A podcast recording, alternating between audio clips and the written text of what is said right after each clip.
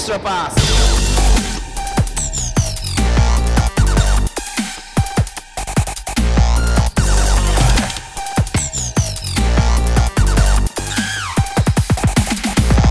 皆さんこんにちはエクストラパスポッドキャストですズボンですよえ日本一スタッツを取る素人、慎太郎でございます。よろしくお願いします。ろしくお願いしますいやさは日い。本壊れたこれ壊れた。壊れたっす寒よ。寒すぎじゃないこれ 僕今ダウン着てますからね、家の中で。慎太郎さんガチアウター着てるね今ねおお。モコモコがついたガチアウター着てますからねガチアウター着てますよ。いやー東京も寒い寒い寒い。こんな寒いことってあった今まで。そうっすよね。あの、う僕の奥さんのうん。実家が北海道なんですよ。はいはいはいはいはい、ではい。ほぼ毎年のように北海道で年越しを迎えてるんですけど、うん。そこ、明日マイナス20度です。 もうなんかさ、なんか、なんか冷蔵庫だっけそうよく言うじゃん。もうなんか業務用冷冷凍庫か。 冷凍庫。冷凍庫よりも冷たい、寒い。本い当。俺学生時代のバイイトでフライドポテト入れてたとこよ、それ。いやー、マジやばいわ。やばいっすよ本ね、本当に。ど当んなに。まだ雪が降るってないからなんかそう感じないけどさ、これ単純に寒いよね。単純に寒いもん。なんも、まあ雪国の人からしたりさ、京都今大変なことになってたりとかってのあると思うんで、まそうあだれよなんですけど、うん。うん。あの、ただ寒いだけって損した気になるよね、なんかね そうだよね。うんそうだよね。何のアミューズメント性もないっていう。そう。うんあの、大変な思いしてる人には申し訳ないですけど、こっちで降る雪なんて、たかが知れてるっちゃそうなんで、そうだねうんうんこう子供たちは楽しいわけですよ。そう、喜ぶもんね、子供そうたちはそやうっぱりそね。うそうそうそう、ただ寒いだけっていうね、うんうん感じで、ちょっとね、かわいそうだなと思ってますけど、ははいい。告知とか、あれか、あはれいいいっすね。リバウンド獲得率、オフェンスリバウンド獲得率ね。あー、ありがとうございます。ちょうどかなちょうど行きました今日アッ今プ日されてたよ。今日アップされてますよね。日中、はい昼間アップされてた。うん。はい。ありがとうございます。朝、朝投げて、昼ってでき出していただきまあした。そんなスピード感でアップされたんだ。そうなんですよ。いやーありがたい慎太郎さんのやつはね、やっぱね、絶対に、あれなんですよ。稼いでるんですよ、PV を。いやー、裏取りした方がええって、ほん まに。ずれてるかもわかん一回みんな計算してさ、計算式載せてるから、計算してちゃんと合ってるかとかね、見た方がええと思うんすよ。合ってますはっいて、合ってますって。うん今月は3本記事がアップされていて、ピタゴラス勝率すごいじとアシストのパーセンテージと、あとはオフェンスリバウンド獲得率ですね。はい、こちらをちょっと出させていただきましたので、まだ、まあ、こちらを聞いていただいている方は、まあ、お読みいただいていると思うんですが、まだ、見てないよって方、バスケットカウントさんのですね、記事で、新太郎で検索していただくと、みやみやみやみやっと出てきますんで、うん。そちらを見ていただければいいかなというふうに思っております。はい。えちょっと待ってくださいね。あれツイートされてるツイートされてるよ俺リツイートしたもん、今日昼間。あ、本当ですか。うん。あったあったあったああった。クーリーが多分サムネイルかな。あそうですね、んめジャック・クーリーのサムネイルですね。うん。はーい。え、これ何あ、琉球のユニフォームか。そうですそうです。緑にあの見えちサゃっード、たサードユニフォームじゃないですか。いや、これ多分普通にネイビーじゃないなんかネイビーか緑っぽく見えないなんか。緑っぽく 見える。ね。うん。れなんあか、普通のやつか、これ。そう、普通のやつだとなんかちょっと色味がなんか、あれだね。ういん。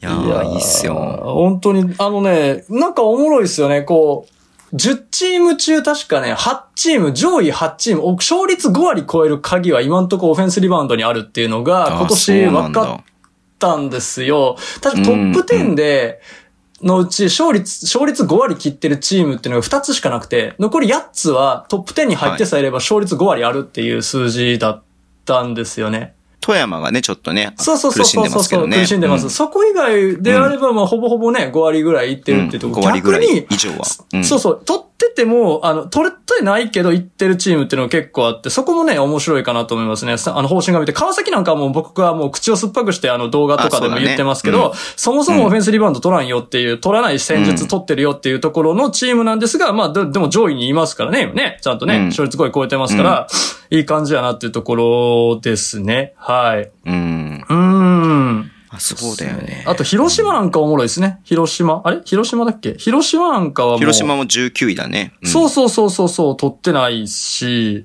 う、うんかなっていうのはあったりしますね。うん、おもろい傾向やなと思います。はい。細かい数字はね、はいえ。っ、と、バスケットカウンサーの方の記事読んでいただければと思いますんで。はい。あありがたい。これ、僕今記事、実は僕今記事初めて記事見たんです けど、で結構見逃すよね。あ、このそうタイミングでアップされるんだ、みたいな感じで、ね。そうそう、ま、あったかなと思ってたらアップされて、うんあうんうんうんのー、トップ10しか僕順位入れてなかったんですよ。西何位、西東何位とか。ここれ多分全チーム入れてくださってる。ありがたい。出たんだ。 すいません。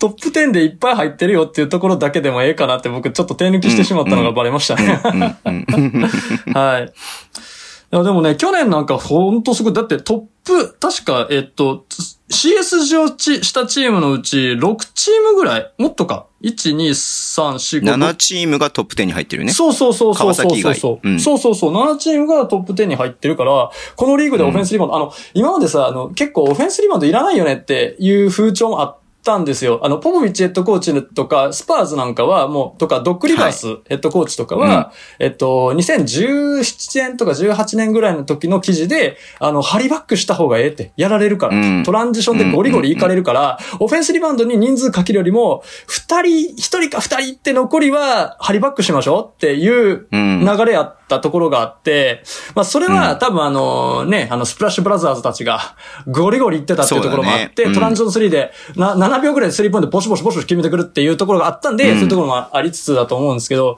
まあ、あとで、でもね、ブラッド・スティーブンスヘッドコーチかなは、オフェンスリバウンド結構大事にしてて、はい。あの、ポゼッション一回獲得できるぐらいの、まあ僕はポゼッション計算してないんですけど、うん。そこはね、オフェンスリバウンドは。あの、攻撃か、攻撃のチャンス、シュートのチャンスが一回増えるんやったらめっちゃお得やんっていう発想でオフェンスリバウンド取りに行こうっていう、そっちの方がいいよねっていう発想もあって、もちろうん。ん。でもそこのね、議論がまた白熱しだすんじゃないかなと思ってて、はい。そう。で、確かね、えっとね、今、NBA の話して申し訳ないんですけど、確かグリズリーズとか、確かね、めっちゃオフェンスリバウンド取るんですよね。今2位なんですよ、西の2位が。確か。あで、、そうなんだ。そうそうそうそうそう、うんあのー、えーっと、誰やったっけえーっと、OKC にいたひ、ひげもじゃんの、えーっと、あの、若っていう、この見た目でっていう、えあれでしょえっと、僕も出てる、顔出てる。ー、顔出てるよ、顔出てる。タトゥータあトゥーだらけのねひげタトゥーもだじゃんらけのそうそうそうそうそうそうそうそう。そう えーっそとうそうごそうめ。んあ、おじさんやなあのねあ、出てこない相性しか出てこないあ。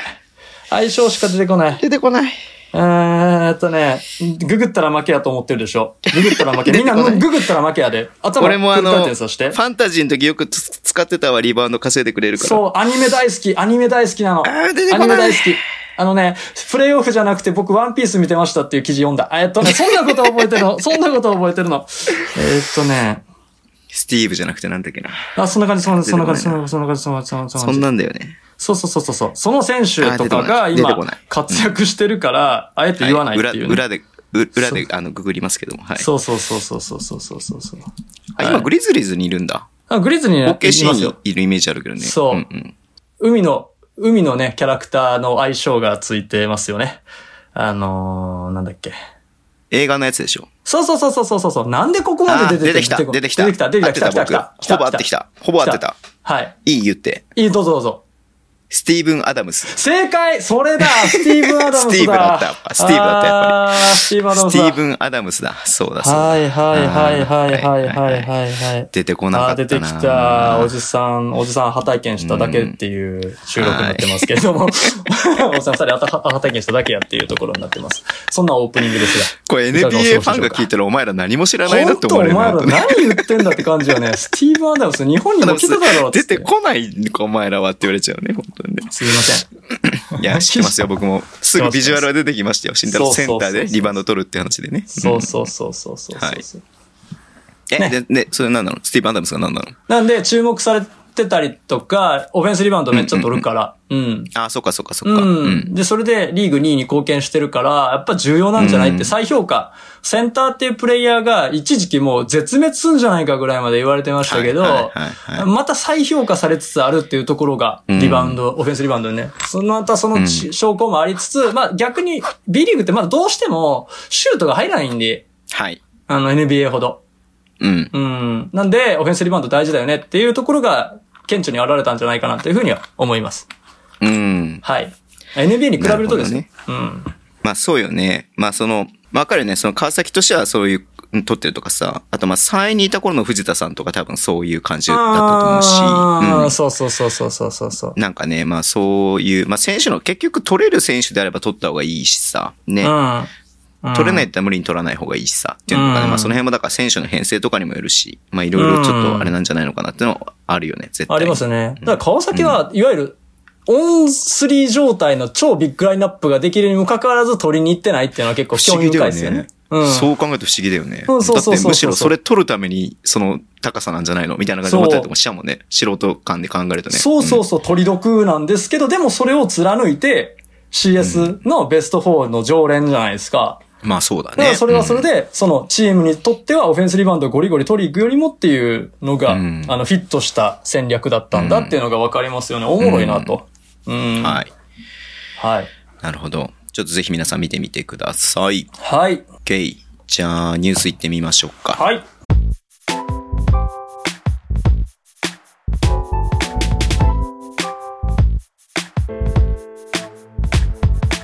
ニュースですけど、ほい。何でしょうか、今日は。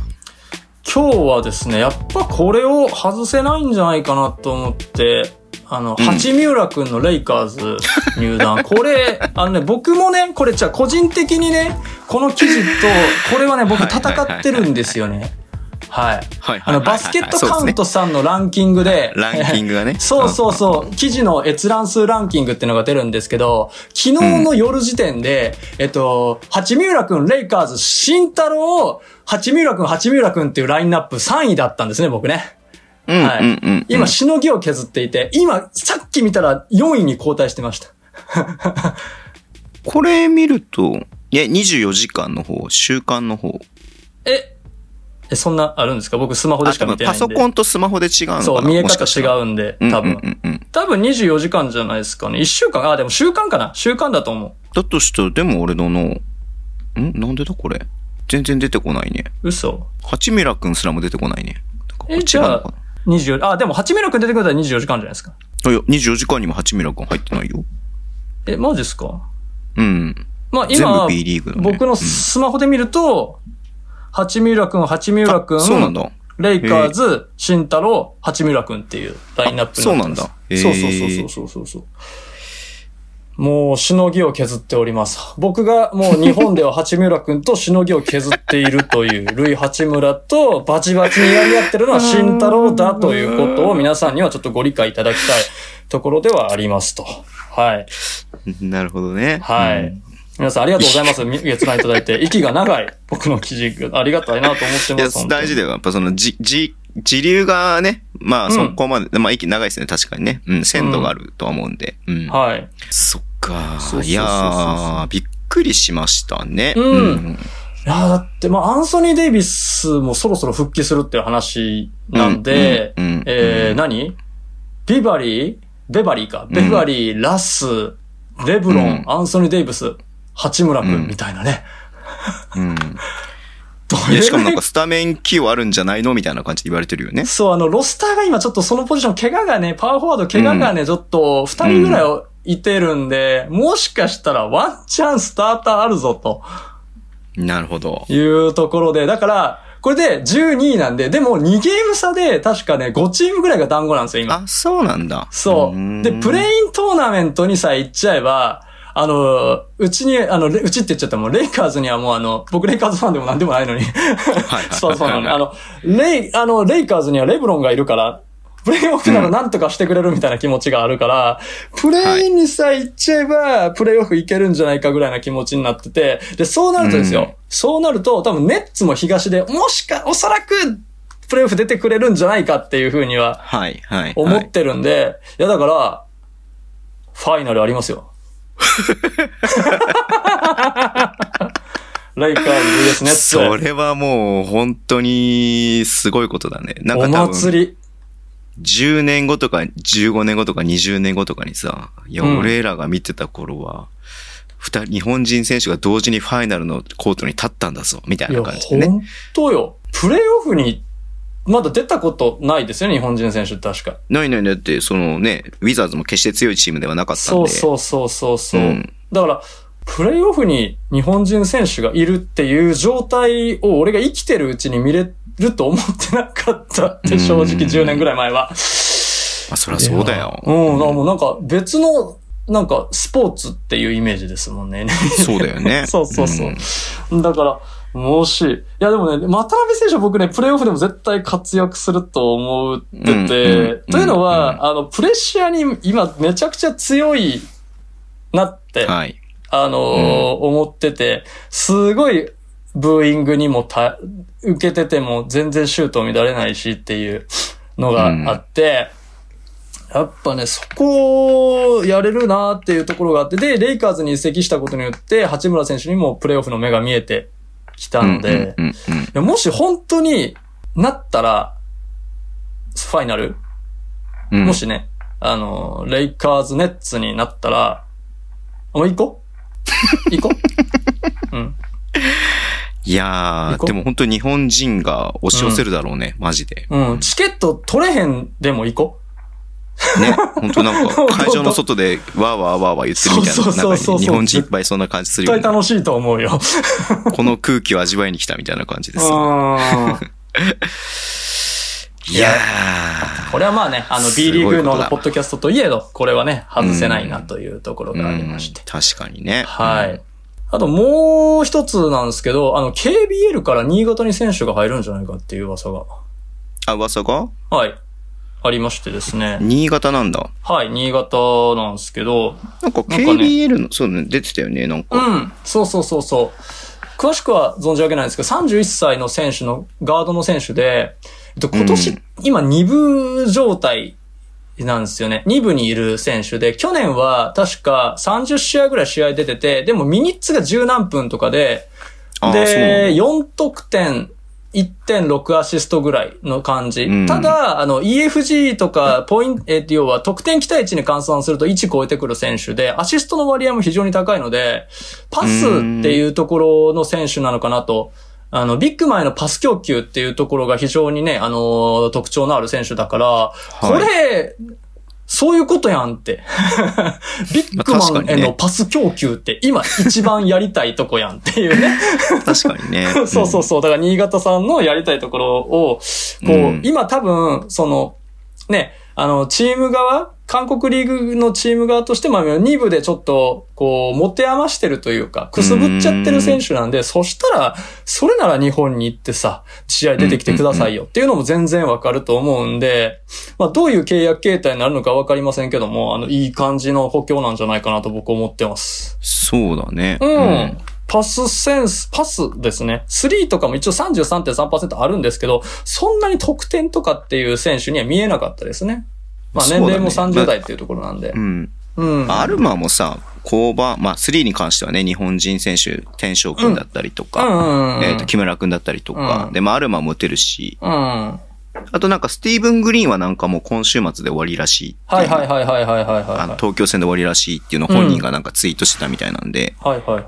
そう、だからまた、ロスコアレンが戻ってくるのかなっていう感じだし、ねそうじそゃう。あまたちょっとね、この状況、まあ、この間5勝目上げたとはいえ、そう。またち私ょっとの変わってくるかなっていう。そう、んピタゴラス勝率によると、あの、勝率10%とかっていうのが見えてるって、こあーのままだと。そうね。はい。これ、あの、一番この、ピタゴラス勝率が来るのって怪我で、その二番目が補強なんですよね。うんうん。やっぱり。一番その、パーセンテージ変わってくるのが。なんで、もう、降格圏に今行ってる、降格今年あるんですよね、確かね。降格あるありますよ。2, 二でチーム、自動的に。そうそうそうそうそう。それの県内に今10%でいてるんでね。うんまあなんとか、ね、あの、あがいていただきたいというかね、こう、うん。ぐいっとこう言っていただきたいところではあるなと思います。あの、そうだね。ね。そうう、んピタゴラス勝率の記事見たときに、新潟のブースターの人の反応がもうね、もうね、きもうね、あのー、阿鼻共感でですね。そうだようね。ーん。勝率まあ10%だもんな。6勝54敗ってことですからね。そうだよね。ちょっとね、見たくない感じではあるよね、そうなってくるとうね。ーん、そうなんですよね。そう。だからまあまあまあまあ、面白い補強をここでしてくるなという感じです。うん。えーもう一個これね、ニュースでも何でもなくて、僕がちょっと見つけた面白いディフェンスっていうのをちょっとご紹介しようかなと思っちゃってるんですけ ど、何そあれの何それちょっと興も味あるのねと。しては多分、数ヶ月、2ヶ月ぐらい前のネタなんですけど、うん。あの、コーネットディフェンスってご存知ですか後ろの初めて聞くわ。ちょっと一旦こちらの動画を見ていただいてもよろしいですか LINE? えっと、ズームに送りました。あ、ズムに送ったちょっと待って。あ、来た来た来た来た。YouTube だ。ふい音なくてもいいよね。全然。お、お。え、あ、あ、え、え。 これさ、これさ、はいはい流行ってるんだよね。流行ってる。俺ね、あの、ルイ、八村塁がやってるの見たわ、これ。はい。流行ってます、これ。うん。あ、これコーネットさんって人なのそう、ルーク・コーネットさんっていう人のディフェンス。そうなんんだ。そう、だかえらあコちーネょっとッ一ト応ディフェンス。み、ね、映像を見ない方に対してちょっと伝えておきますと、 えっと、まあ、普通クローズアウト、ね、スリーポイント打たれそうになると、はい。そのスリーポイントをか、ね、守るために、そはのい、シューターのとこまで走っていって、ジャンプして、ブロックみたいな感じで邪魔するじゃないですか。はい。ではな く、スリーポイントシューターが、えー打った瞬間にその場でただジャンプをするだけと いう。わかるかなこれ多分。音声で伝わるかなはい。で例えば、かそのコーネットさんが、フリー、ペイント内にいようが、はい。スリーポイントライ ン、スリーポイントを打たれた場合に、その場でジャンプをするという。はい。手を挙げて。はい。ああ。流行ってん、流行ってるよね、これね。流行なっんてかます見ねたことあるわ。うんこれ。ね、何かっていうと、うん。あの、あの、シュートをブロックしに行ってんじゃなくて、ゴールを隠しとるんですよね。あ、隠してるんだ。そうですよ。あの、腕長いんですよ。ああ、なるほどね。そう。その選手がね、ビヨーンって伸びることによってゴールが見えにくくなるんです。ちょうどですね、なんてなるほど顔ぐらいのところ、ジャンプして腕上げて顔のぐらいのところにちょうどリングの縁が来るんですよ。うん、うん、うん。だから、見えへんっていう。めちゃくちゃブロックされそうみたいな。遠近感がゴリゴリに来るんですね、これ。いや、これね、これ面白いね。 こおもろいれっ、しょこれ、それでさ、 あのさ、面白いのか、あの、実はショットフェイクで、ま、バリ、バリバリ抜かれるっていうのがめっちゃ面白い。ふんって言って、ふんって言って、はって顔されて、ポンって普通に打たれるみたいな。はい。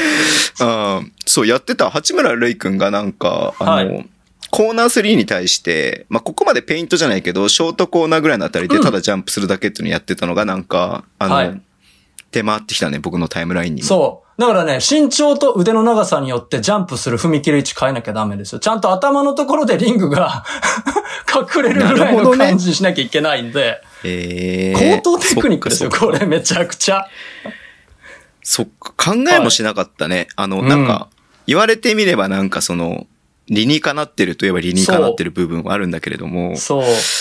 これ面白いな。おもろいっしょ。いや、やってくるよね。あのうさ、んどこ、や、やってくるよね、セルティックスってね。これ、セルティックスの戦術なのかなそれともこの人が、コーネットさんがもともとやってたあれなのかないや、さすがに監督の許可出さないと何回もやらないでしょ。 やらないんかそこ何やってんのって言わ れるでしょ。クロスアウトいけボケって言われるでしょ。で、例えばだから2メーター20センチ近い選手とかはいはいはい。だからそういう選手であれば、うん。あれだよねそそのうそうそそれをできるわけじゃん。だかう。できるできる。ら B リーグでも見たいね。見たい見たい見たい。うん。あのだから、あの、下手に、だだからね、僕が思うに、なんかね、セルティックスでおもろい、あの、手つなぎディフェンスとかしたの分かります あの、あのえ知さ、らない知ジらャないニス・アテト君法を止めるために、 えっとね、誰やったかなえっと、ずっと一緒にやってた選手でね、ベテランのね、あ、また名前飛んだ NBA 選手、ごめんなさいね、すごい好きな選手なんだけど、スリーがあるビッグワンでね、あの、選手がね、手をつないで、味方とへー手つないで止めたんです。すごいね、そイれン。サイド。うん。衝撃映像でしたよ。そ、それ考えもしないよね。そうそうそう。あの、その手繋ぐんです。手、ゴールの近くで、あなんていうのかな、フリースローラインぐらいのところで、ヤニスがドワーってドライブしてきてて、突進してきたところに手繋いでこう止めたんですよ、二人、味方で。確かに。で、その手の繋いでる部分にぶつかればファールなんですよ。もちろんね。そうだよね。向こうから突っ込んできたことになるからね。えでそもうそ手うを使ったことになそう。だなからら、なデい。ィフェンスファール。ディフェンスファールなんですよ。あ、ディフェンスファールでいいのか。ディフェンスファールなんですようううだから、突っ込めばいいんですけど、ヤニス避けたんですね。グーって。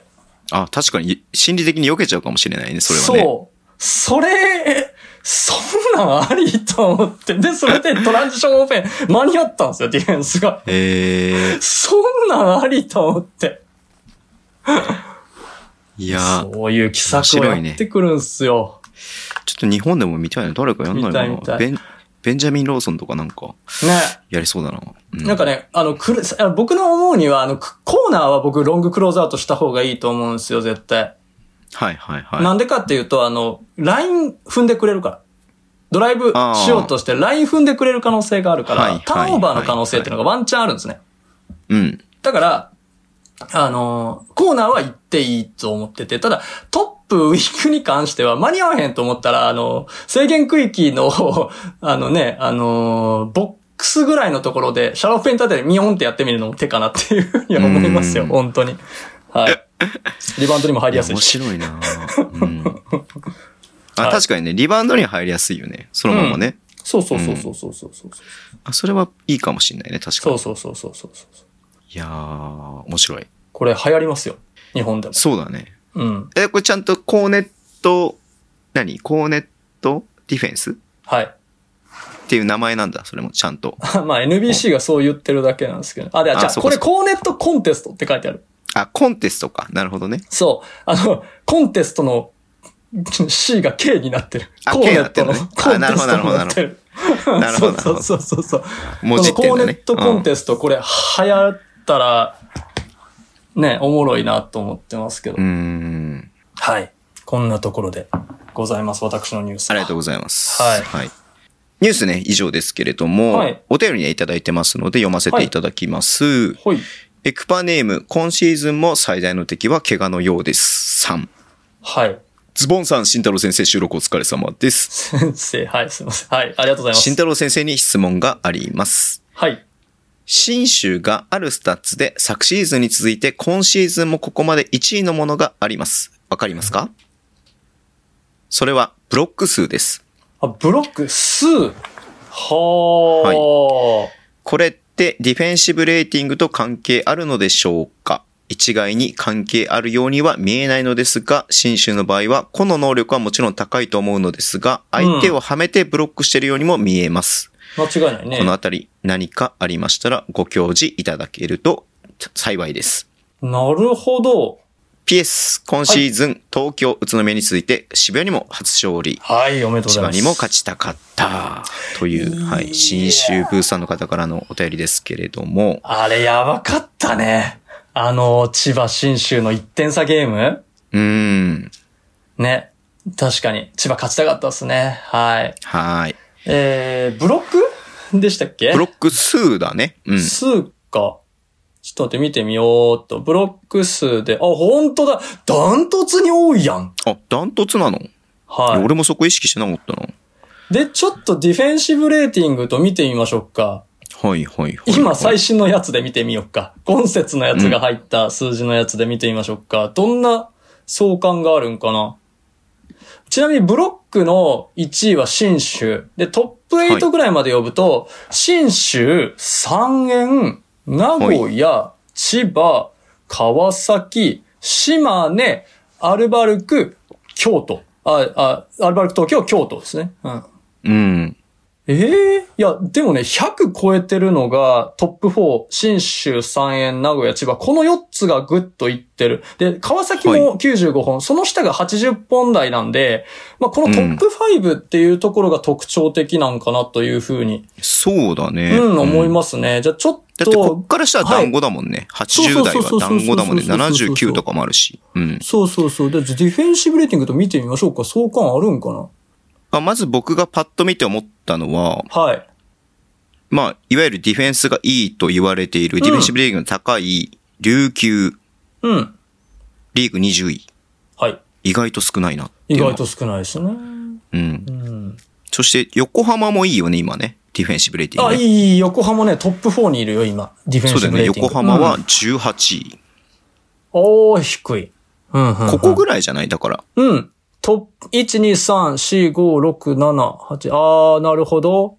えーっと、新州、ディフェンシブレーティングめっちゃいいので、今、リーグで2番目に低い。そうだよねからいい、ういい、んポジティブ。なんでうんう、んうんで、4位の千葉、ポジティブ。はい。 5位の名古屋。だからトップ5、3チーム入ってて、で、一番今ディフェンシブレーティング低いのが今島根なんですけど、実は。あ、そうなんだ。慎太郎さんの数字だと。僕の数字だと、今今ね、直近ですけど、島根なんですけど、計算間違いさえなければ、多分島根なんですけど、あ、だから、あながちかもね。アルバルクもいいでしょディフェンシブレーテ多ィン分グ。アルバルクもいいっすよ。ちょっと待って、アルバルクもいい、良くて、みたいだなからこのトップ8で、はい。京都と三円以外は、うん。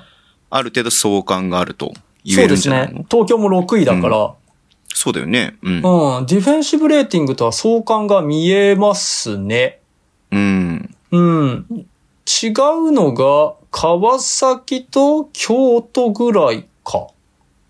なちょっと外れてる。あと琉球が、あの、別の意味で外れてる。琉球はディフェンスいいのにブロック少ないっていう。川崎そんな良くないのレーティング。レーティング今ね、16位だから、そんなに良くない。ディフェンシブレーティング。そんな良くないんだ、川崎。そう。だから、へー1、2、3、4、5、6、7、8、9位ぐらい。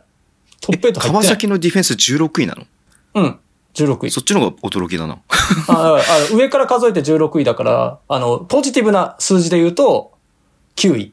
あーきあー、そうかそうか。あギリギリ外れてるってことね。あーそうそうそういことねそうそいことねあうーごめんごめん。そうそうそうそう僕勘違いしたわ。ごめんごめんごめん。うん。そうそうそうそうそう。うん。平均よりは全然いいかなっていうところだから。なるほどね。そうそうそうそうそう、おー相関してるかもしれないですね。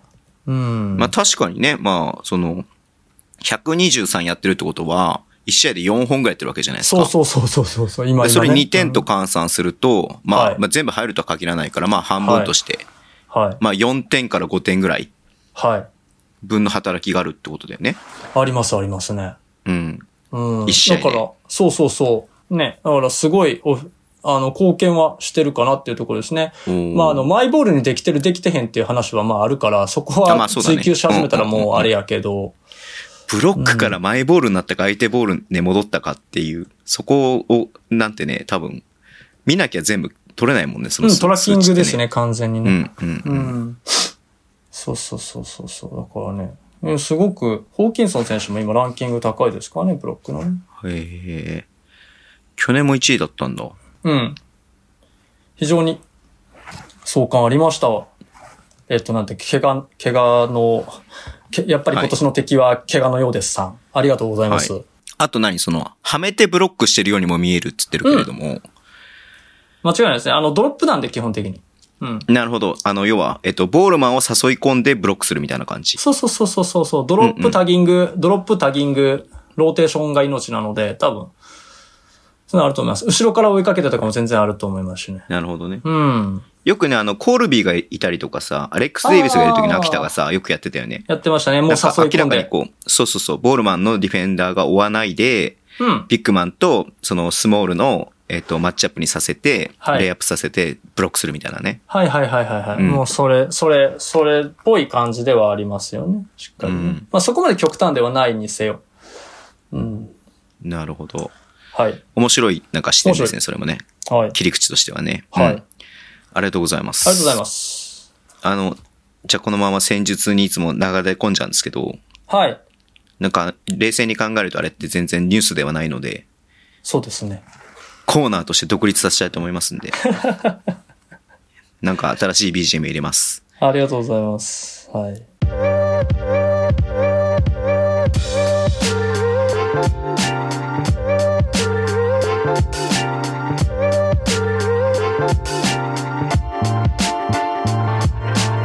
では、えー今週もやってまいりました私の、えー見逃し配信レポートなんですけれども、はい今回は私の方で生配信させていただいたのが、えー1月21日土曜日の茨、えーじゃない、えっと、FE 名古屋対宇都宮ブレックスの試合をおさせていただきました。はい。おい。はい。非常にですね、面白い試合だったなと思ってて、で、注目するのは、えっと、前半なんですけど、1クォーター、2クォーター、またがっちゃうんですけど、そんなにご紹介するっていうところはあんまりないので、ご安心くださいってところではありますね。ええっっと、と、 21 1日、ゲーム1の方ね。うん。はい、ゲーム1ですね。ゲーム1の方 OK でございますよ、と。ちょっと待って、見つかんない。あった。ありましたははいい。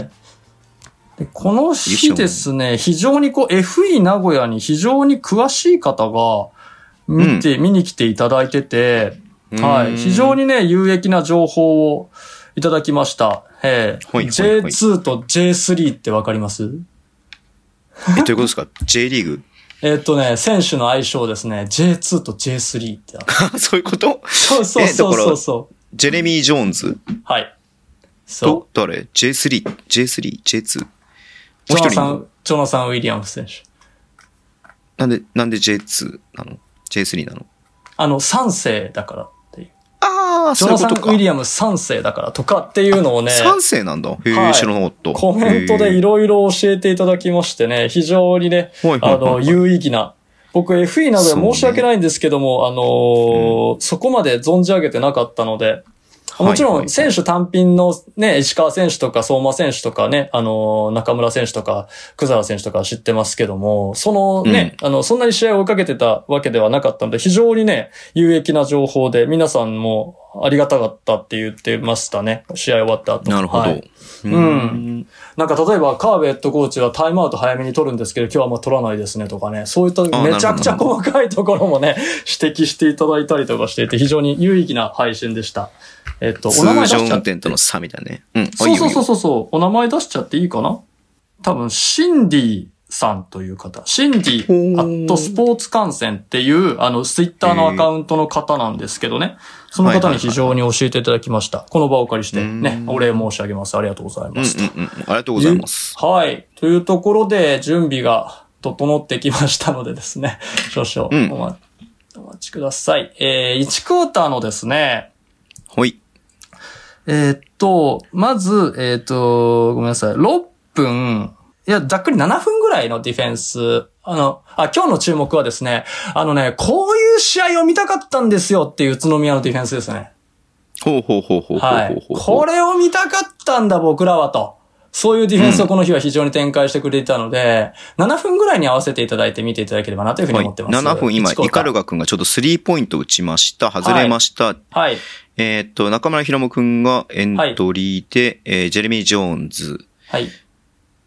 から、ハンドオフで、これ誰野崎君か。野崎選手じゃないですか野崎君から、うんまたひろむ君に戻って、はいルーク・エヴァンスのピックになるけれども、あ、はい。全然ボールが回らない。はい。で、ルーク・エヴァンスが苦し紛れにスリーポイントただ入っているという。これ入るんです。ただこれだけだったんですね。このディフェンスに今日の方針っていうのが全てはいはい詰まってます。はい、はい、はい。はいいや、まずその目がいいディフェンスしてるなってのはそう明らかそうですそうね。そうそうそうそうそう、まず最初のですね、ワンワンはまあ無理ですよね。で、ピック呼びますと。で、うんまずハンドオフしてピックに対して何してるかっていうと、もうディープドロップとアンダーですよね。はい、はい、ははいい、はい。もうね、14番のですね、えっ、と、お名前すいませ野ん。崎君えーえーえーあごめん違うんですジョナサンねウィリアムズジョナサン・ウィリアムス選手がスリーポイントないんですね、この選手。なので、徹底したドロップディフェンス。そして、イカルガ選手ですね。ウィングディフェンダーのイカルガ選手がもうここにおります。うん。ねもうネイル、トップオブザキーというかもうネイル、フリースローラインぐらいまで行って、タギングをバチコンと行きますと。うん。そうするとそれはウィングにパス出しますよと。ね。うん。で、そっからステップアップスクリーンなんですけど、ルーク・エヴァンス選手とのステップアップスクリーンなんですけど、ここ見てくださいね。あの、比江島選手、もうここにいます。ああ、なるほど。ネイルにね。はい。ネイルによはりいますはい。はい。で、こ話してこもをいい、うんはい。あの、いわゆるブリッツ仕掛けて、はいで、比江島選ル手ーク・エヴァンがヘスルがそうするプと、そうだね、ヘルプに行くってことだね。うんはうんういん。開いちゃうんでヘルプ。で、しっかりヘルプで、えー止めて、うん。えーフォートゥー選手がしっかり戻ると。そっからもううんワンオンワンのさせていくと。ワンオンワンにして、苦し紛れのスリーポイント。はいこれは入ったんですけど、全部これです。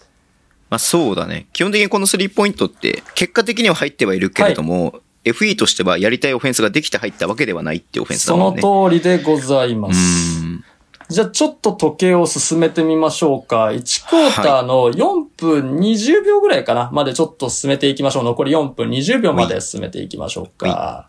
うい。もうこのね、ウィングからのタギング、そしてディープドロップ。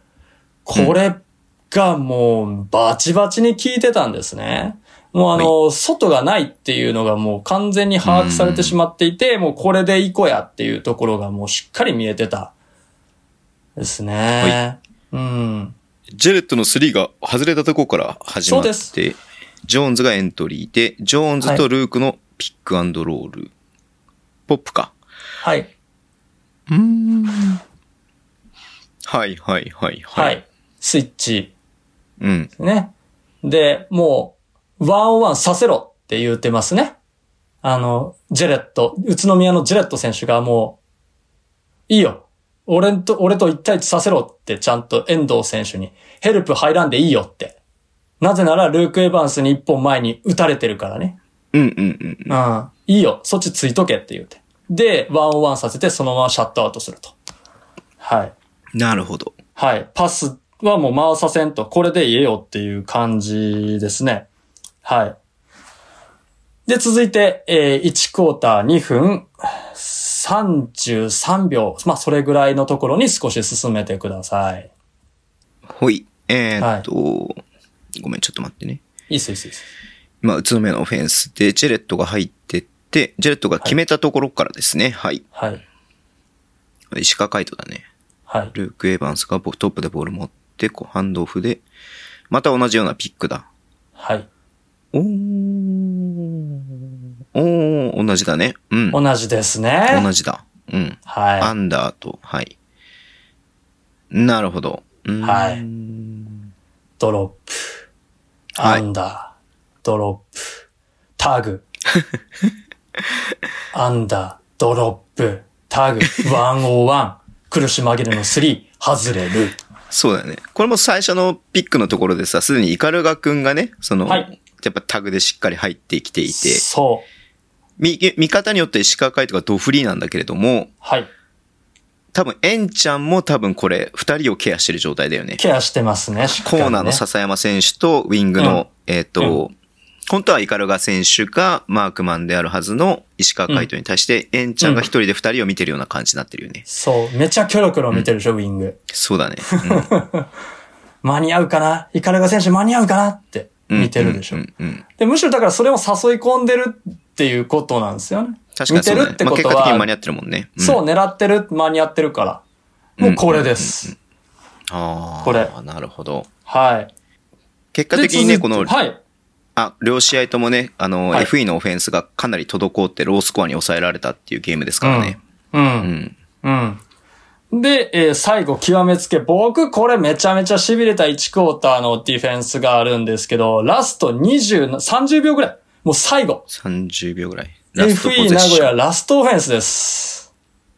はい。えーっと、あー、ひあーピックだ。石川海人とルークのピックならずに、時間を見て、石川海、あ、ブリッツ。あー、なるほど。荒谷くんがヘルプに入って。なるほど。はい、はい、はい、ははいい、はい、はい。スティールして終わると。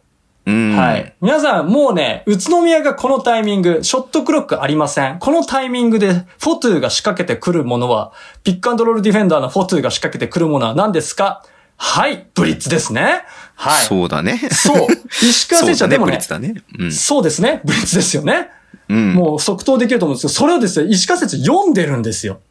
はい、はい、は。はいい。はいリトリートして読んでるんですね。で、誘ってるんです。で、はいその瞬間に即座にパスを掘ってるんです。うん、うん。でうんも、今回一味違ったのは、宇都宮がそれを読まれてると知っ てて、ポトゥがクイックショーなんですよ。そうだね。ブリッツじゃないんです、これ。うん、うん、 うん、うん。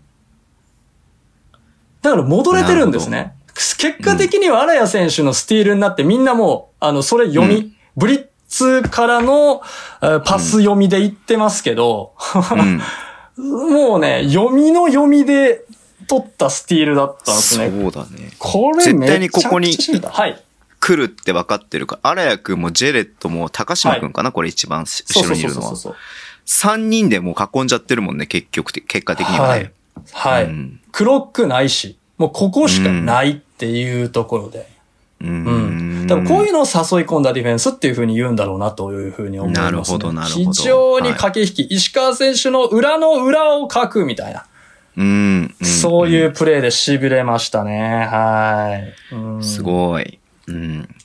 で、僕、で、これちょっとね、あのーあんまりこう、えー宇都宮は宇都宮言うてもしゃあないと思うんで、僕、ちょっと後半、2クォーターで見えた活路みたいなところをちょっとご紹介したいんですけど、え2クォーターの残り2分24秒ですね。あ、 2結クォー構、ター結構飛ぶね。はい、ちょっと飛んじゃいます。2クォーターの残り2分24秒の FE 名古屋のオフェンスでございます。始まります。ひろむくんがエントリー。お、お、お、お、お、お、お、お。エンちゃんがついているピックで、あー、なるほど。はいはい。はい最終的にファールもらったげ感じですね。はい。これあのー比江島選手とスコット選手のブロックショットとかのファール、シュートファールに注目が行きがちなんですけど、僕が見たのはですね、野崎選手のカット。あーダイブです。えっと、うん左のコーナーからはい。ゴール下に入ってきてるね。そうなんです。これですね。はい。これが活路を見出したなって思ったのは、その前の比江島選手のポジショニングを見ていただきたいんですが、あの、シングルサイドの場合って、結構うんかなりロゴの付近で前目にこう、タギングに入るんですはいね。うん。はい。なので、ハイタグに対してタグダイブっていうのが非常に効くんですよ、これって。うん、うん、うん、うん、ここを狙ってけ狙ってこうでしたプレうん。うん。ーが前半に見えたんで、あ、これ後半ちょっと、せるかもって、僕思ったんですよ。前半で点数がね、20点近く開いたものの、後半こうんうれんせるか、ちょっと流れ変わるぞって思ったワンプレーだったんですね。うーん。はいで、そっから、えっと、FE 名古屋2クォーターでは、ノーワンサイドを使ってたんですけど、あの、誰もいないところで2対2をするっていうのを使ってたんですけど、それだと、あの、インサイドにもゴリッゴリに固められて、どうニッチもサッチも行きませんってなってたんで、多分僕こっからシングルサイド、あの、一人コーナーに選手がいるところに向かってドライブしていく。うん。だから45度からのウィングプレーのタギングが来ない位置で、ピックアンドロールの勝負を仕掛けて、さっきのロゴの高い位置でタギング来たらダイブとか。うん。はい。。深い位置に入ってきたら、キックアウトみたいなプレーが増えるんだろうなと思ったらですね、あの、スタート、3クォータースタートのジェレミー・ジョーンズ選手がいきなりそれから始まったんですよね。リジェクトで。へえ。はいほうほうほうほう。あ、だからこれ、多分そういう戦略に変えたんだろうなっていうところだったんですけど、いかんせんその日の FE はワイドオープン3が入らんのですよ。あ ーだからね、僕だからね、もう失礼ながらね、はいはいもうダイブしてってずっと言ってたんですね。あー。 今日はな3るの日じゃないっぽいって、うんダイブした方がええってってずっと、あの、失礼ながら言うてたんですけど、ほど、うなん、か、うん、ちょっとそれがなんか通じたのか、その、先ほどのシンディさんのレポートによると、2日目はダイブしてますって言ってました。タグダイブしてますって、あそ。そううなんだへー2日目はゴリゴリにダイブしてたらしいので、なんか僕とシンディさんの思いが伝わったのかなって。見たんじゃないの慎太郎さんの配信。やめてください。やめてください。怖すぎでしょ、そんな。はい。あ、じゃあ慎太郎さん言う通りやってみよう、みたいな。そうそうそうそうそう。僕、あの、偉そうにボードまで使いましたからね、ハーフタイムの時にいや、今変わったんですよとか言ってて。ここのね、こっち絶対僕ね、戦略として2つあって、シングルサイド行ってタグダイブ狙うかコーナー3か。逆に、そしたらですね、あのーえっ、と、何ルーク・エヴァンス選手をコーナー、左のコーナーに置いたら、ルーク・エヴァンス選手75%で決めるんで、左のコーナーに置いたらキックアウト行ってくると思いますとかなんとかね、偉そうに言ってたんですよ。あちなみに左のコーナーは一切なかったで すけど。はい。そうなんだね。そんなことねあ、ー偉そうに熱弁して後半開始したんですけど、なでるもほどね、いい試合。後半は本当に数点を争ういい試合。まあ前半でリードが響いちゃったって感じだったんで、ううんんもしかしたらゲーム2これ見面白いなと思う試合展開だったですね。うん、うん、うん。はい。そんなところでござないるまほす。ど。ありがとうございます。面白かったですね。はい、あ、そうだ。えっと、もう一つ忘れちゃいけないことがあった。シンジーさんに僕教えていただいたことがもう一個あって、うん。うん。あのね、あのー、FE 名古屋にはですね、うん。僕と同い年の宮崎ってはいいうはいはいはい。選手がいましはい宮崎選て、手はい。はいうん知ってるよ。この方最後に1分半だけ出てきて、おわ、若手かなとかって言っちゃった、最新 で。うん。マジマジマジマジマジマジマジマジマうジん。もうミス、ミスター FE ですよ、ミスター FE。そう、らしいんですね。僕知らなくて、で、とんでもない大怪我からカムバックされた選手だ。そして、河辺ヘッドコーチが宮崎選手を、あのー置いてくれと直談判するぐらい、FE 名古屋にとっては必要不可欠で、あのーベテランとしてチームを、いわゆるロッカールームスタッツで盛り上げていく選手なんだなっていうふうに知って、もう本当恥ずかしい気持ちで、うんあもうこの選手、僕ずっと応援したいと思います。同い年やうし。ん。うん。もうねと思いました。有名なんでそすうっね。あ、まあでも本当に、なんだろう、今でこそね、プレイタイムはないですけど、はいはいはいそれこそ昔、はい僕が見てなかった頃は、本当バリバリっていう感じの選手ですから、うん。あそうだったんすね。そうそうそうそう。もう本当に、ね、う。うん。 10記年。事の、 10年じゃそうない、ですね。 16年。16年とか、う2006年から FE にいるからね。うんうーわーうわーフランチャイズプレイヤーですね。そうですね。うんはい。いや、素晴らしい。そんな選手を僕は知らずに、新人ですかねとか、バホみたいなこと言ってしまって、本当にこの場を借りて。 ガベージに出てきたから。うん新人さんですかなんつって。もう本当に申し訳ない。この場を借りて深く謝罪したいと思います。その代わり僕はずっと追いかけていきますので。ははい。い。よろしくお願いします。はい。そうね。はい。はい。ありがとうございます。。はいやー、なんかね、ちょっと、笹さんも、あの、はいその、結局、オールスターウィークエンドを挟んで、はい。まあ、そこまでね、めちゃめちゃ準備できたわけではないけども、うんうんまあ、オフェンスにしろ、ディフェンスにしろ、なんかちょっとシステムをだいぶ変えたみたいなうんうんうん。ことを会見で言っていて、で、僕もそれ見て明らかになんかこう、オフェンスのすごく、パスもよく回るし、まあ、すごくスペース、結構、宇都宮ってさ、結構、なんつうの、その、詰まってる感じがあったじゃん、今まで。うん。中混雑してたよね。そうそう。でもそれはインサイドが強いから、それでも、うんえっと、ね、それこそオフェンスリバウンドが取れるとか、うね、その、えっと、中での連携がうまくいくみたいな感じで勝っていたっていうのは多分あったと思うんだけども、ん。うん。ちょっと今それが、あの、うまくいかなくなってきたので、より現代的な、あの、スペースをうんひよより広く取るっていうバスケにしたみたいなことを言っていて、うん。で、実際見たらそういう感じだし、うん。それによってね、比江島くんだったりとか、エンちゃんが、そのハンドラーがすごくなんかスペースがあって、やりやすそうに見えてるので、うんまあ、。そういったところでちょっと変えてきたのが見えると、この後宇都宮はちょっと楽しみだなというのを思って見てましたね。うん。まさにそうですね。おっしゃる通り、ズボンさんおっしゃる通り楽しみだなと思いまして。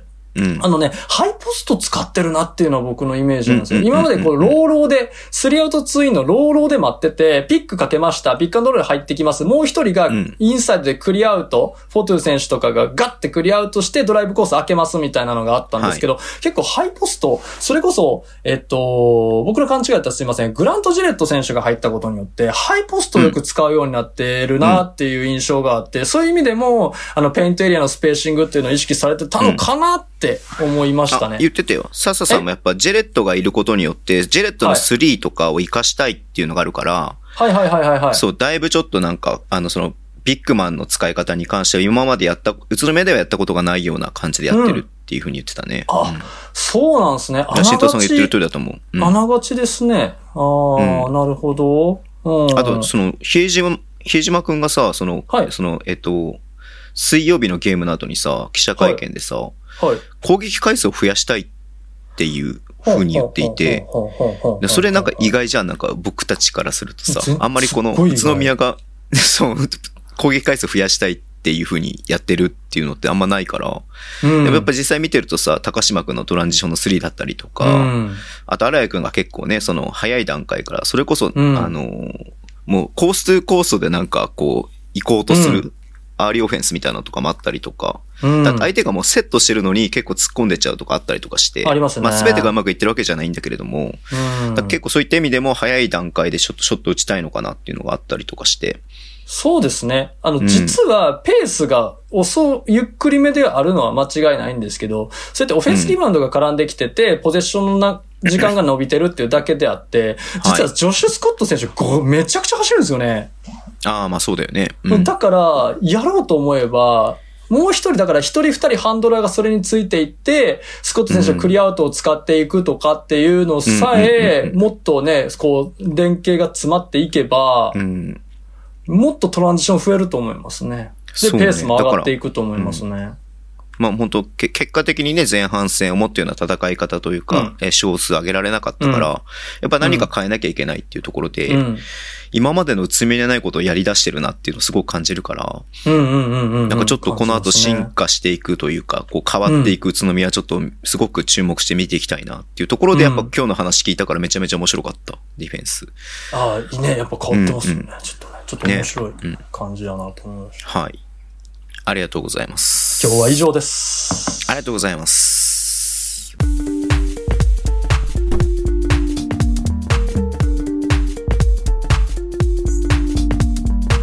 ミステリーコーナー北リーグにミステリーですね。そうですね。ミステリーですね。こっからはバスケットの話一切なくなりますので、ぜひ停止ボタンを押してくだ さい。はい。あのそもそもこの番組は再生しないでください。そうですね。もう、ミステリーが主メインになってきてますから。はいはい。はい。今週何やりましょうか。はいそうですね。今回はちょっと、医学に関する都市伝説を彼が喋りたいということだったんで、ちょっと言ってまいりますね。はい、ちょっとじゃあ、 彼読んできますね。はい。お願いします。いにしえの時代から時の権力者が求め続けたものそれは不老不死ああ。いいこの不老不死に一石を投じる細胞が発見されたんだよねいいえそれがヒラ細胞ほうほう生物っていうのはさ細胞の寿命という鎖につながれている存在なんだよねいいその神から与えられた鎖っていうものをこれからたちに行こうって話もうこれってさ神への反逆なんだよねいいもうオカルトじゃないんだよパンドラの箱は開いちゃったの信じるか信じないかはあなた次第です。ほう。はいヒーラー細胞。はい。まあ結構最近有名になってきたんかなと思ってて、あのーテロメアっていうのを聞いたことがあるかなと思うんですけどね。まあちょっとい化粧品とかにもテロメアテロメアとかって言われたりする状況になってるんで、まあただそれをちょっと、なんの、なんでテロメアなんっていう話をちょっとさせていただこうと思うんですね。えー時はですね、1960年代まで遡ります。おおずいぶん前だね。はい。あの、生物学者のレイナード・ヘイフリックさんという方が、細胞はどこまで生きれんねやということを常に研究を長年されてまして、いろんな条件変えたりとか、いろんなところだったんですけど、あんまりその長生きっていうのをしなかったんですね。うん。うん。で、その、えー、分裂をい好条件にして、好条件にして、その人細胞ですね。人の細胞、僕の皮膚とか体とかにある人細胞を分裂させていって、細胞分裂が増えていきますからね。その分裂回数がざっくり50回ぐらいやっていうことを突き止めたんですね。はいはいはいはい。細胞が50回分裂したら、ざっくり50回分裂したら、もう死んでしまうと。うんはい。それをヘインリック限界っていうものを見つけたんですけど、それが大体人の細胞って2.4年に1回分裂するとかいう形で言われてるんで、じゃあ 2.4×50 って言ったら120ですよね。うん。だからマックス120。もう大体、ほうあ、の、長寿、世界一とかの人でも、まあ、110何歳とかじゃないですか、120歳ぐらいの感じだったような気がするんですけど、だから、それとも、ある意味、符合していくんですよね。マいはいックス120年っていうのが分かった。これで分かったんですけども、まあ、そこに対して、えっ、と、近代ですね。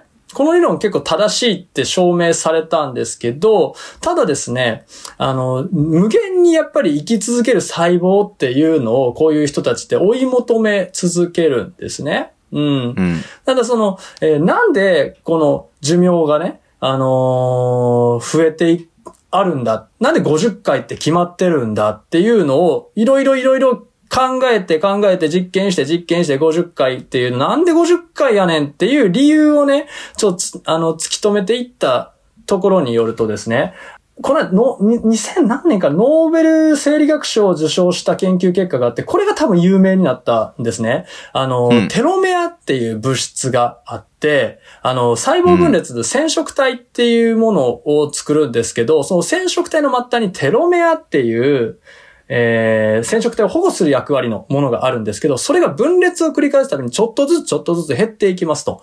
で、そのテロメアがゼロになった時、それが大体ざっくり50回やというふうに言われたんですね。なるほだどから。、人間の寿命はそのテロメアの長さによって、あらかじめ寿命が決まってるっていうことが分かったのほうが、ほうほその2009年のノーベル生理学賞、これでテロメア、テロメア、テロメアーゼみたいなのが流行ったり、化粧品でねうんうん、あの、お肌の寿命を伸ばしますみたいな、テロメア配合みたいなのがちょっと流行ったりとか、あの、不老長寿の薬みたいなことを言うてちょっと流行った一時期したんですね、10年ぐらいう前に。うんうん。うん。で、じゃあそのテロメアって、まあ、その、もちろんあの、病気とかあるから、テロメアばっかりじゃないんだけど、まあ、寿命を伸ばすっていうことについての第一歩だっていうふうに言われたんですね。うん。さあもう事故にあったらもうテロメアがどのほど長かろうが関係ないですから。そうだね、関係ないからうね。んそうそうそうそうそうそうそう。そういうのあったんですけど、だからね、なんていうかな、このテロメアを伸ばすか、でなんていうかな、減らないようにするか、うん。うんあの、回復するかのどっちかやと。ほうほうほう。やっぱりこの寿命を伸ばすためにはね。うん。うんうん。で、それが、あの、その、な、なんて言えばいいんだろうな。うんこれ難しいね。このテロメアを修復する能力を持つ細胞っていうのが 先ほどご紹介したヒイラ細胞って言うんですねう。そういうことな別んだ。え、名、不死の死神と呼ばれています。え、え、どういうことどういうことはい。死なない死神。これね、言えて妙なんですよ。これ言えて妙なんです。これね、このね、この、なんでかってこのね、この、まずね、この細胞がなんで見つかったかっていうと、このヘンリエッタ・ラックさんっていう女性がいて、1951年かなに、ヘンリエッタ・ラックスさんは、んあのね、病気になっちゃったんですよね。な、癌だったかなえっと、お腹痛い言うて病院運ばれて、その癌で子宮頸癌か、だったのかなう、ん。で、その癌細胞が、今まで見たことない細胞だったんですよ。その癌細胞が。へえ。はい。非常に、あの、珍しい細胞で、許可を取って培養し始めて、その一部の癌細胞を取ってね。まあ一応、うん癌細胞って癌化してるだけでもともと人間の細胞ですから、そもそもね。うんうん悪いのが増えていくってだけなんで、はい。その癌化した細胞を、あの、増やしてみたんですね。う。うんん。で、その、増やしていったら、あれあれなんか、増えねって。 めちゃめちゃ増えていかね って思ったんですよ。はいは細いはい胞分裂が全然止まらなかったんですよ。へえ。うん。このヘイフリック限界っていうのが、通用しないぞ、これと。うんうんううんん。ただ、その本人はやっぱり癌なんで、亡くなっちゃうんですね、女性は。うん。ヘンリエッタさんはね。だけど、細胞は実は実験室でずっと生き続けてたんです。うーん。どんどん増えてた。で、なんでこれが、あの、こんなん増え続ける理由っていうのが分かんなかったんですけど、ただこれめちゃくちゃ便利で、あの、後の、その、おや薬品のテストとかにガンガン使われたんですよ。副作用テストとか。ほう人の細胞ですから、無限に増える人の細胞なんつったら、うんそこに対してお薬打ったら、副作用とかがどういう風な動きになるのかっていうのが見えるんで、医学界にすごい、こう、あの、貢献をしたんですね。うんうん。ただそれがわからんかったと。で、えっ、と、このワクチン開発とかね、サイエンス分野に非常に貢献したんですけど、じゃあよ、じゃあよ、こんなに増えるんやったら、その人もう一瞬でそれだらけになるのかって言われたら、この人は全然体重60キロ、身長150センチっていうな、その、その、すごい小さい体の中で、一生増え続ける細胞を作り続けてたんですね。で、うんこのヒーラ細胞は、先ほどお話ししたテロミアの、えっと、修復をする作用があるんですね。うん。うん。だから、不死ではあるんですけど、無限に増殖し続けて、癌なんで、その体を死なないけど蝕んでいくっていう不死の死神が誕生したんですよ。ああ、なるほど。そう。そういうことね。そうなんです。下手に投与したら、どんどん増えて、その人を死に至らしめる。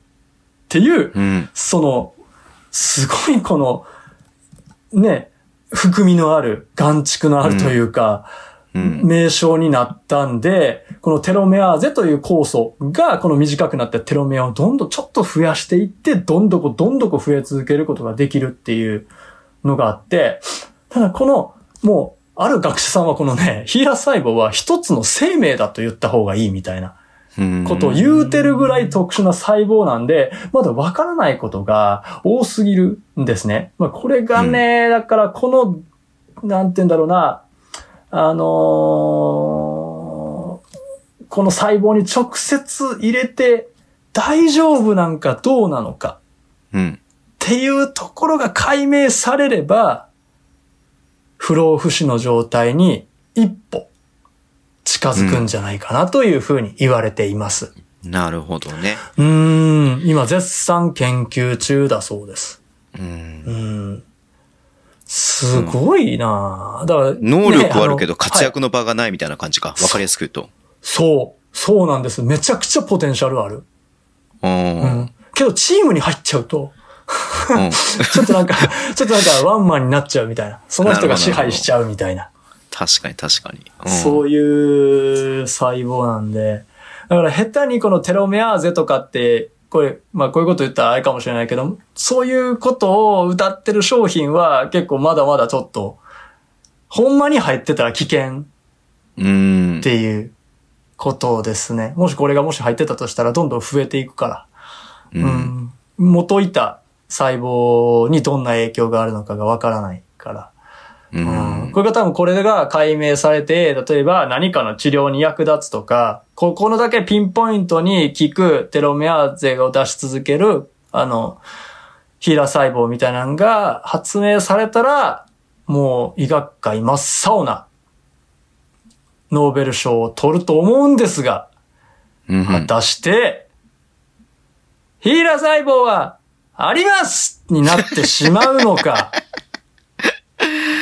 確かにね。ああ。こんなんできたら、ねえ、全部そうだのね業界がなくなっちゃいますよ。うん体を若々しくとかっていう運動とか化粧品とか食品とか、いらんくなってしまいますからね。もちろん医療もね、必要なくなっちゃうしね。そうそうそう。まあだから医療はそのメンテナンスっていう位置づあけまあそうにだね。うん。なる。寿命がってことになっちゃうもんね。話が変そうわってそきちゃううそもんうね。そうそうそうそうそうそうまあ病気はあると思う。ウイルスはあるから、まあ病院自体はなくならないと思うんですけど、そっかまあ利用は減りますわな。うんだっていわゆる高齢者って言われる高齢者がいなくなるんだもん。そうだよね。そういうことだもんね。うん。80歳の20歳の体みたいなことが、もしかしたらあるかもわからないんで。確かに確かに。うん。さあ、これがどういう風な、出て、一旦学会から発表された時、これが都市伝説の始まりだと思いまうす。ーいん面白いね。それや、は。面白い。うん。非常に多分ズッポンさんは興味深い 話じゃないかなって思ってます。年取りたくないもんね、やっぱり。ね普通に考え て。うーん。もう取りたくなくなってきましたね。ただでも子供には入れたくないですけどね。だから大人になって、そのだかうらんどう、どうするかですよね。もしできますってなった時に、じゃあいつにするみたいなところがありませ。うんん。確だから、かにそうだね。だからうんレブロン・ジェームスだったら今すぐ入れたいところはあると思うんですけ れど、ね。今すぐにでも入れたいとはい。いうところがあります。はいはいまあでも一応言ったんですよね、これね。うん。なんかそれよりもなんか機械化するのが早そうな気がする。それよりも。ああ、まあそうかもしんないね。そうそう。人工心臓、スーパー人工心臓とか、 スーパー人工肺とか、スーパー内臓が出てきて、うん、の方がなんか、先な気がしちゃうなと思うんですようん。ね。その通りだと思います、本当うに。ん。はい。うん今日は以上です。ありがとうございます。はいやー、そうだね。い。うん。なんだろう。死にたくないもんね。うん、死にたくない。う。うんん、死にたくない。それこそ、ね、まだまだ見てたいっすよ、バスケを。うん。そうそうそうそうそうそういやそう。もっと見てたいからね。ー。うんまあ、世代交代なくなっちゃうっていうね、謎のあれもありありますけど、いや別になくてもいいじゃんって思うんですよ ね。別に最強選手は最強選手のまま何年も君臨するってやつですかそうそううそう。だってマイケル・ジョーダンと戦いたいっていうバスケット選手山ほどおると思うのよ。ん。まあその確かにそう。ブルーズ時代のね。うん。ええや、うんおって。交代なんてなくていいよ。チーム増やせばいいじゃん、つっ てね。そうそうそうそう。チーム増やしたらええやん、みたいなふうになるから。うんまあね、そういうのがあるからね、面白いなと思いますよ。はい。ありがとうはい。ありがとうございます。ございま。す。じゃあ、締めましょうか。はい。えー、そうですね。まあ、私事で大変恐縮なんですけれども、えっと、はい1歳3ヶ月になり ます、娘。